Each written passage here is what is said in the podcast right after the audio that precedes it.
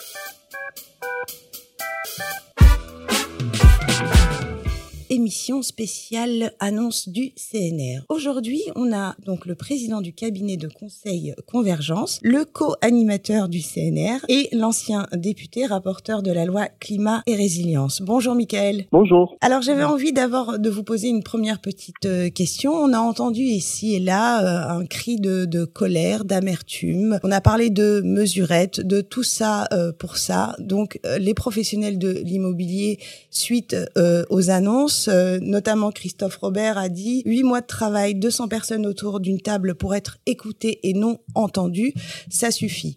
Donc moi j'avais envie d'avoir déjà vous aussi votre première réaction suite à ces annonces puisque vous êtes aussi euh, un acteur euh, autour de cette question-là. Bien sûr. Oui. D'abord moi ça fait maintenant des, plusieurs années que je travaille sur ces problématiques du logement. Vous avez rappelé que j'ai été député par le passé, j'ai été rapporteur de différentes lois sur le logement. Aujourd'hui j'accompagne les acteurs publics et privés euh, du secteur. J'ai participé comme co-animateur au, CNR Logement et donc euh, je suis au contact euh, quotidien de tous ces acteurs qui, qui ont fait part de leur impatience et de leur surprise parce qu'il y a des sujets qui ont été évoqués dans le CNR Logement qui à ce stade n'ont pas trouvé d'écho dans les annonces qui ont été faites notamment par la première ministre. Mais moi ce que je rappelle c'est que d'abord moi je suis très heureux que ce CNR ait pu avoir lieu. Il faut se rappeler qu'au départ dans les, le CNR, le Conseil national de la refondation voulue par le président de la République. Au départ, il n'y avait pas le logement, donc euh, des personnes comme Christophe Robert, comme Olivier Klein, le ministre, ont fait en sorte que le sujet soit aussi, euh, mis sur la table pour qu'on puisse euh, avancer. Et dans tous les cas, ce qui a été fait sera utile pour continuer les échanges. Parce qu'il y a eu des annonces de la première ministre, mhm. et puis le travail se poursuit.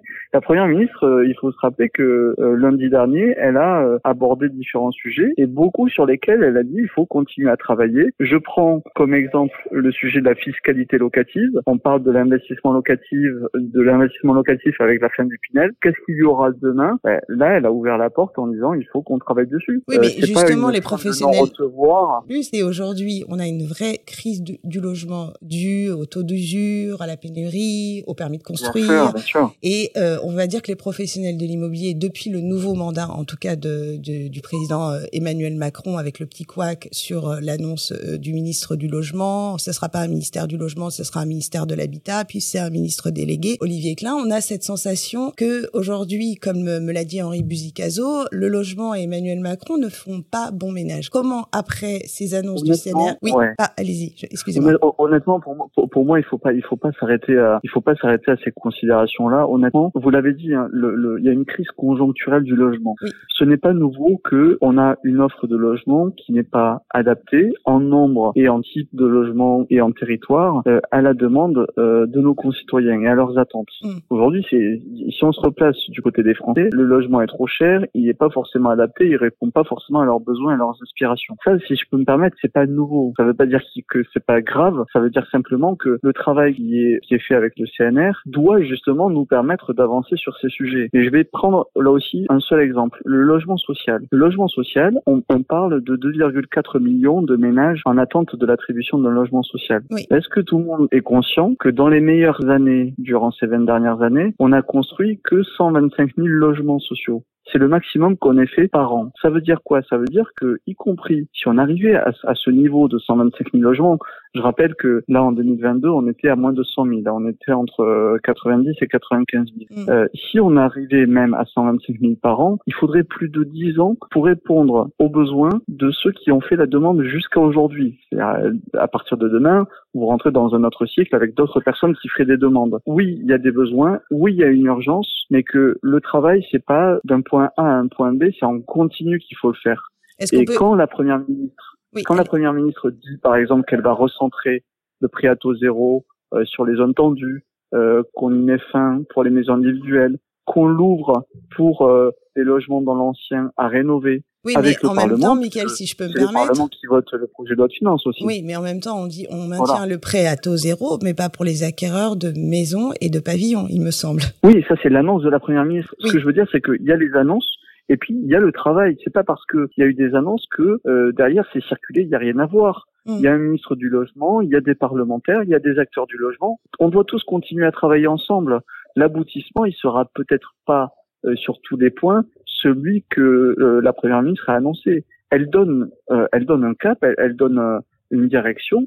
Après, il est normal, et je comprends aussi que les acteurs réagissent, ils ont raison de le faire, ils sont, ils sont chacun dans leur, dans, le, dans leur rôle. On sait bien que le temps du logement, de la construction est beaucoup plus long, on va dire, que le temps euh, politique. Euh, c'est que sur la rénovation énergétique, euh, vous avez porté euh, la, la, loi climat et résilience. C'est que d'un côté, ce que disent les professionnels de l'immobilier, c'est on nous demande des efforts, on nous impose un calendrier. Je parle de la loi climat et résilience. Et de l'autre côté, il y a des annonces, mais il n'y a pas forcément les moyens. Quel est le juste milieu? Et à votre avis, quelle est la première mesure là qu'on pourrait sortir, même s'il n'y a pas de baguette magique, comme l'a dit la première ministre? Alors d'abord, si on prend le sujet de la rénovation énergétique, la première ministre a annoncé qu'un fonds allait être créé, par exemple, pour aider les organismes HLM à financer les rénovations dans le parc social. Mhm. Après, pour ce qui est du parc locatif privé, vous savez qu'on avait créé à l'époque ma prime rénov. Aujourd'hui, ma prime rénov, c'est 4 milliards et demi d'euros par euh, par an. Euh, donc, euh, il y a eu un effort énorme qui, qui, a été fait de la part de l'État. Mhm. Maintenant, que moi je préconise, c'est la création d'une banque de la rénovation énergétique. C'est quoi cette banque de la rénovation énergétique? En fait, on se rend compte que, y compris avec des outils existants tels que l'éco PTZ, euh, tels que le pré-avance rénovation qui a été créé dans la loi climat et résilience, les banques commerciales ne jouent pas forcément le jeu parce que c'est pas d'abord leur métier de base que d'aller vers le financement de la rénovation énergétique, parce qu'il y a des enjeux de concurrence et les banques euh, nous disent aujourd'hui bah, la façon dont tout ça est organisé ne fonctionne pas. L'idée d'une banque de la rénovation énergétique, ce serait que les banques, c'est une banque de place dans laquelle les banques commerciales sont actionnaires parce qu'elles ont aussi ces banques des obligations en termes de financement et d'investissement vert. Elles ont des, des obligations, y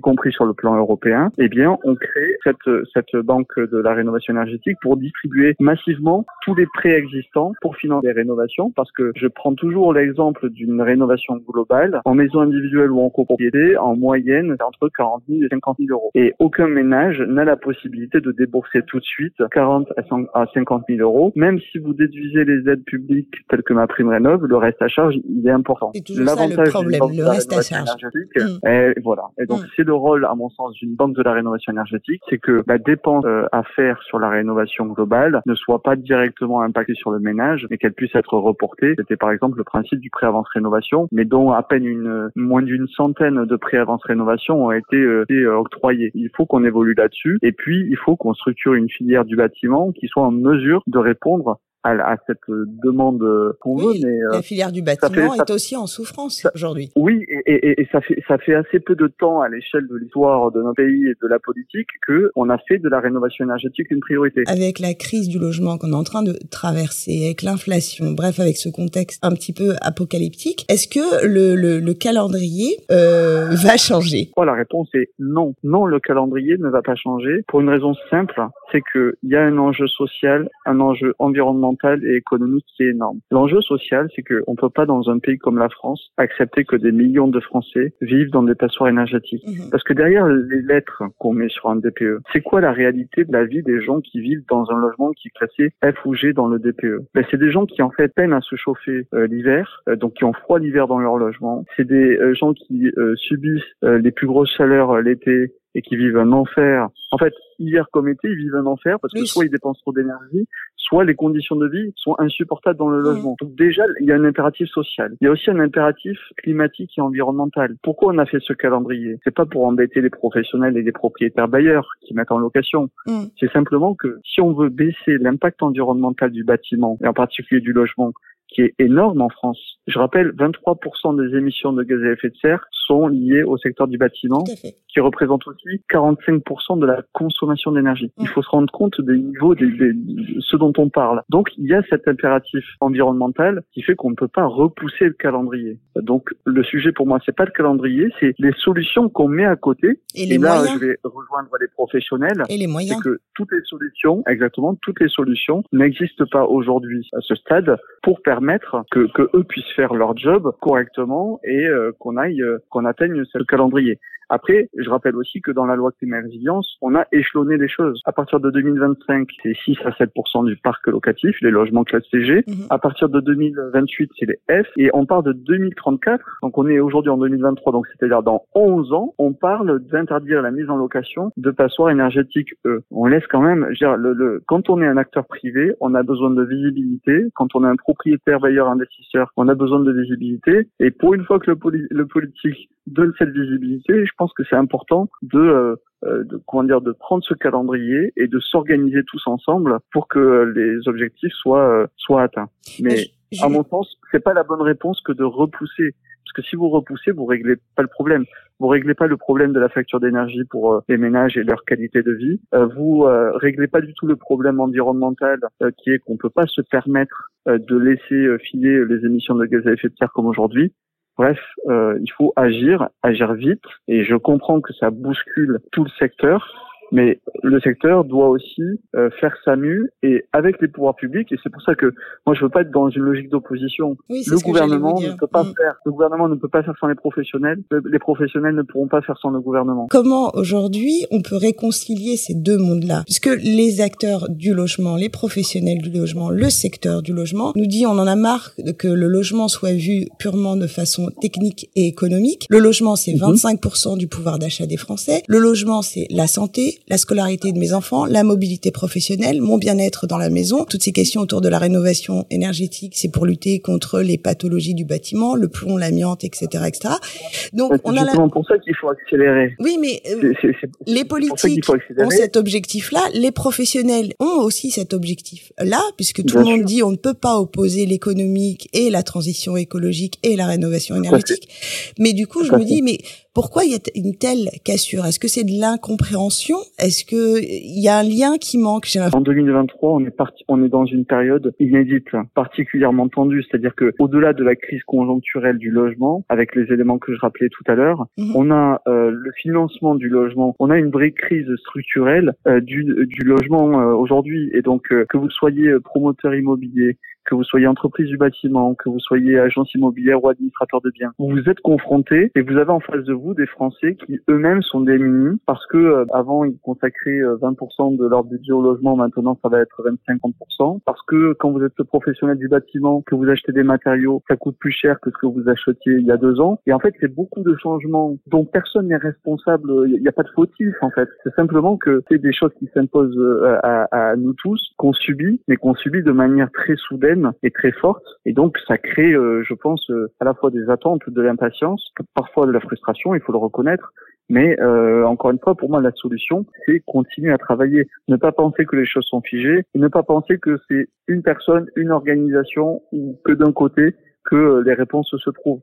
Les réponses, elles se trouvent dans le dans le collectif parce que le logement, il a besoin d'une maire qui accorde le permis de construire et qui développe un territoire. Mmh. Il a besoin des entreprises pour faire et pour faire sortir de terre euh, euh, ces logements. Il a besoin d'organismes HLM qui fassent de l'accompagnement social et du parcours résidentiel. En fait, on, on peut pas isoler les acteurs les uns euh, et les autres. Il faut vraiment apprendre. Et ça, c'est peut-être dans la culture française où c'est un peu plus compliqué de continuer à travailler ensemble. Mais en tout cas, moi, je reste optimiste parce que ce travail, je le mène depuis plusieurs années mmh. et qu'on n'a jamais terminé, on n'aura jamais fini, mais il faut continuer à avancer ensemble. Donc, moi, je participe. Ben, on a peut-être euh, trouvé le, le, petit bout de puzzle qui nous manquait. C'était peut-être le président du cabinet de conseil de convergence. Je sais pas en tout cas, je, je en, en, tout cas, je, je m'y efforce au quotidien aujourd'hui, donc je continuerai à le faire. Eh bien, merci, euh, merci beaucoup. Merci à vous.